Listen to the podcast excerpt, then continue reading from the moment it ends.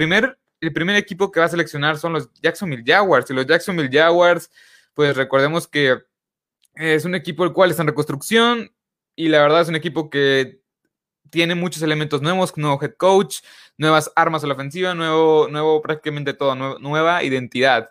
Así que si quieres crear una identidad desde cero bien, ocupas seleccionar un coreback con el pick número uno global, que es Trevor Lawrence. Trevor Lawrence de Clemson, un prospecto bastante, bastante llamativo. Es el mejor prospecto de coreback en los últimos 10 años. Es un coreback el cual no lo puedes dejar ir y no lo van a dejar ir porque prácticamente se hicieron esa necesidad y ya prácticamente es un pick cantadísimo. O sea, este, o sea si ven el draft la siguiente semana, el primer pick de este draft va a ser Trevor Lawrence. O sea, se los aseguro, está muy, muy cantado. Bueno, sigamos. El puesto número dos son los este, New York Jets.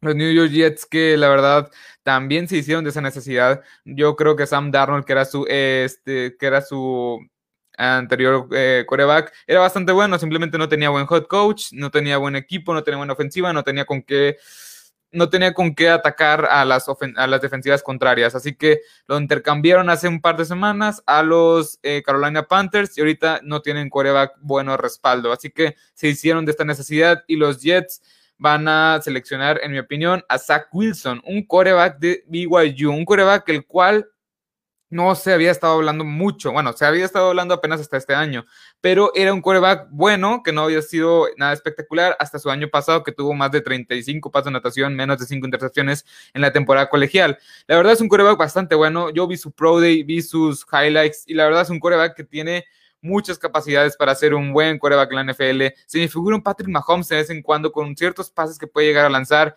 y la verdad es que me encanta, o sea, me encanta este Zach Wilson como coreback. Aquí nos pregunta Diego, hola Diego, espero que estés bien. Eh, ¿Tú qué crees que le falten a los Chargers para tener un equipo mejor armado? La verdad es que los Chargers tienen este, una gran defensiva, tienen una buena defensiva. Creo que les falta un corner, pero más que nada ocupan línea ofensiva y ese tema lo podemos tocar.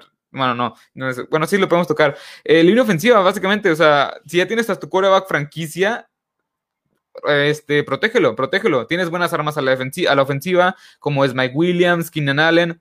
Eh, trata de proteger a tu coreback porque si, se te lesiona, pues es, caso, es como el caso que pasó con Andrew Locke. Andrew Locke era un gran coreback, pero le empezaron a pegar y a pegar y a pegar, que al final las lesiones lo terminaron retirando a los 30 años, más o menos 29 años. Y es un gran coreback, bueno, fue un gran coreback.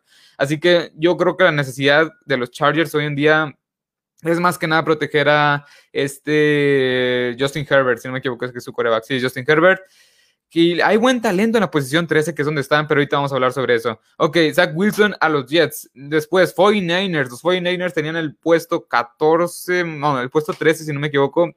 Hicieron unos trades y ahora están en el puesto 3. La verdad es que supuestamente los 49ers no, o sea, no, no, iban a seleccionar a coreback, pero básicamente si te, si te pones en el puesto número 3 global es porque quieres un, talento disruptivo. Es obvio que quieres a un coreback. Así que yo, en lo personal, me encanta Justin Fields, este prospecto coreback de eh, Ohio State.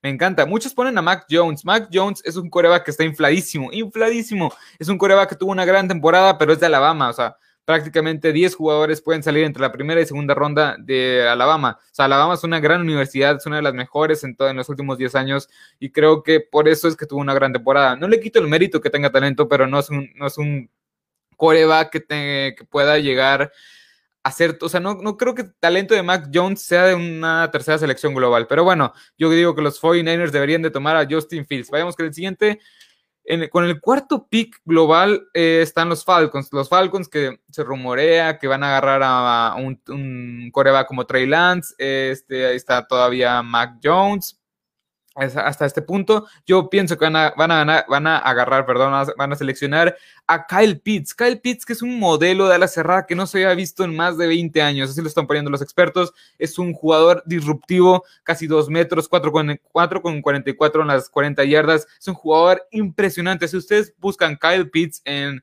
en YouTube y ponen highlights, es impresionante lo que puede llegar a ser. Es un, o sea, si le quitas el TE, porque es un Tyren, es una ala cerrada, si tú le quitas eso de su nombre, creo que es el mejor prospecto de todo el draft. O sea, es uno de los mejores jugadores que ha llegado al draft en los últimos 10, 15 años en general. O sea, sea defensiva, sea ofensiva, sea lo que tú quieras. Es un, es un prospecto espectacular, tú lo ves atrapar pases y es increíble cómo puede llegar a, a ganar esos unos contra unos. Me encanta este jugador. La verdad es que Kyle Pitts, si llega a los Falcons con esta ofensiva con Julio Jones, Riley, eh, no, este Calvin Ridley, Matt Ryan, una buena línea ofensiva, solo faltaría un corredor ahí. Esta ofensiva sería casi, casi imparable, una de, una de las más explosivas de toda la NFL y, es, y eso que ya lo es. La verdad, Kyle Pitts llegaría muy bien a los Falcons. Muchos dicen, es que Matt Ryan tiene 36 años, ya deberías de buscar un reemplazo. Yo digo, no, o sea, Mejor ármale un buen equipo a Matt Ryan y ese buen equipo va a prosperar al siguiente coreback, ya que 36 años, pues ya es muchísimo, ya, están entrando sus últimos años Matt Ryan. Así que si seleccionas acá el Pitts, tienes a un gran ala cerrada, tienes una, ala cerrada revolucionario que la verdad te puede servir para este coreback como es Matt Ryan y te puede servir para el siguiente coreback que vayas a seleccionar, que vayas a seleccionar en un futuro. Pero bueno, con el pick número 5, eh, los los Bengals, los Bengalíes de Cincinnati. Es un, eso, también muchos mock draft, porque yo me basé mucho en los mock drafts y en estar viendo a ver qué ponían en estos puestos, en estos, en estos picks. Muchos mock drafts dicen que los Bengals van a seleccionar a Jamar Chase. Jamar Chase, que es un receptor, para mí el mejor receptor de toda, de todo este, de, este, de toda esta clase de receptores. Yo creo que no. Yo creo que van yo creo que como ya lo dije con los Chargers, ocupas proteger a Joe Burrow, ocupas proteger a tu quarterback. La temporada pasada le pegaron tanto que tuvo daño estructural, se lesionó los ligamentos y tuvo daño estructural. Tienes que protegerlo y el mejor tackle ofensivo en este caso es Penny Sewell. Penny Sewell es uno de los mejores tackles ofensivos. la verdad es que hay mucha polémica porque dicen que este, este, tackle, si hubiera estado en el año, el año pasado, hubiera sido el quinto mejor tackle ofensivo de toda la generación pasada pero este año es el mejor tackle. Así que, como quiera, es un buen tackle, es un gran tackle, es un gran prospecto y creo que le servirá muchísimo a los Bengals, que la verdad este, no tienen línea ofensiva. Y sí hay muchas necesidades, pero creo que la de receptor está cubierta. Tienes a T. Higgins, Tyler Boyd, Auden Tate, tienes una tripleta bastante buena. No ocupas otro receptor, bueno, quizás sí, pero no creo que sea la necesidad, es lo que quiero decir. Pero bueno, vayamos con el siguiente, los Miami Dolphins, con los diferentes trades que, con los diferentes intercambios que hubo, los Miami Dolphins seleccionan el puesto número 6 y para mí van a seleccionar a Yamar Chase, este receptor que ya dije que para mí es el mejor receptor de esta clase.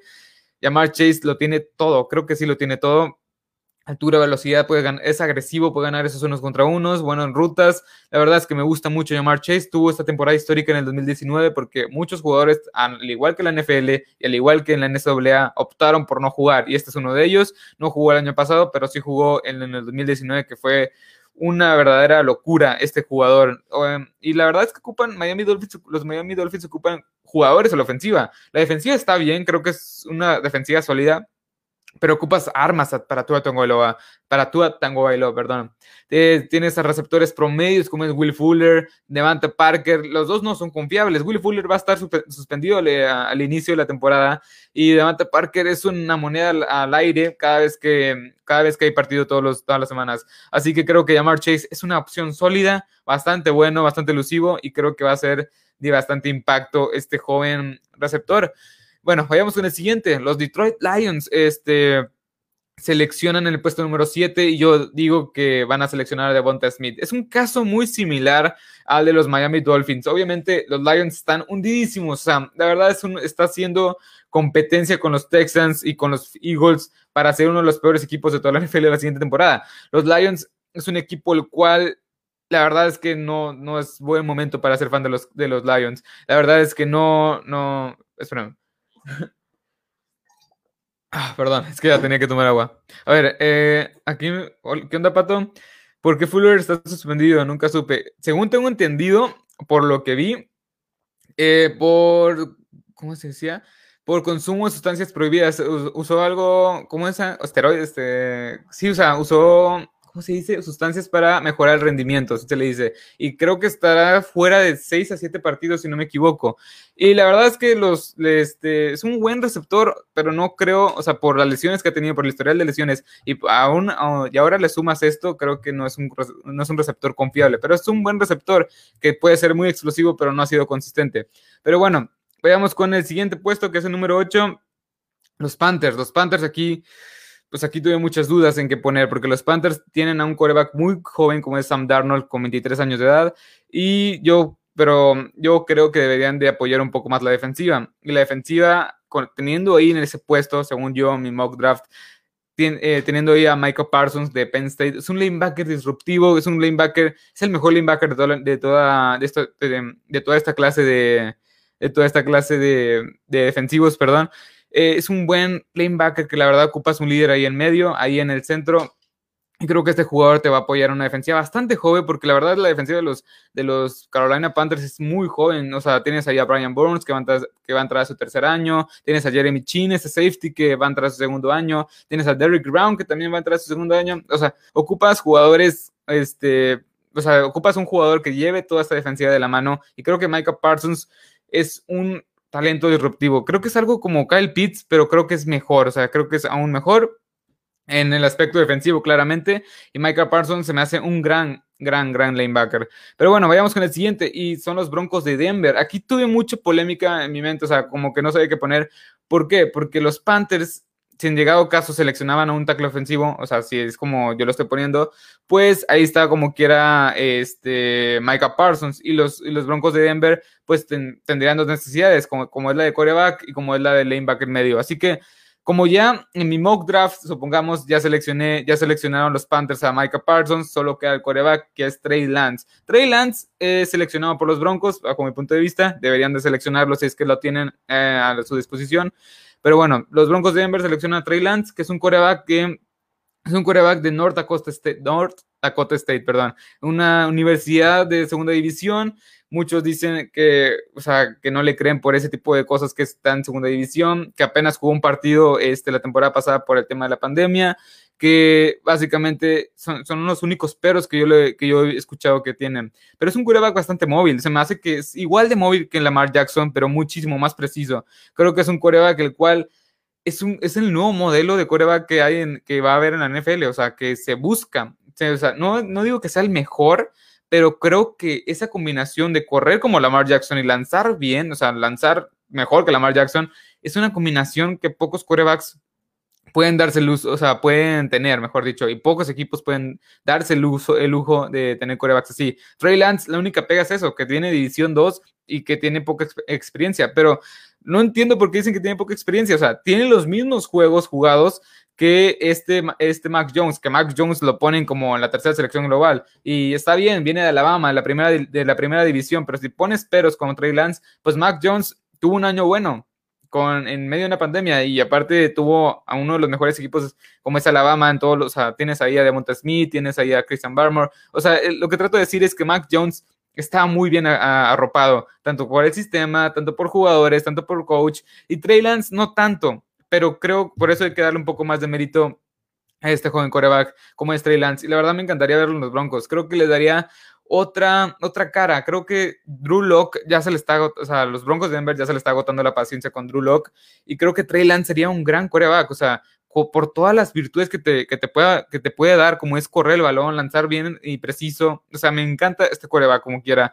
Eh, para mí es el tercer mejor prospecto. Bueno, estoy todavía entre el tercero o cuarto mejor coreback de esa clase, porque todavía Justin Fields se me hace muy, muy bueno. Pero bueno, vayamos con el último, un último pick que quiero este, hablar el día de hoy, porque aquí nada más son los primeros 10, porque los demás, tengo hasta el número 30, tengo hasta el número 28, si no me equivoco, pero los otros todavía los quiero mover un poco. Los 10, estos 10 primeros picks son los que tengo segurísimo, o sea, ya que no los voy a mover, y como quiera, mi página de Facebook y en mi Instagram estaré subiendo ahí los demás, y ya después pues podría ser directo, ¿por qué no? Pero bueno, eh, los Dallas Cowboys son el puesto número 10, es el equipo al cual le voy.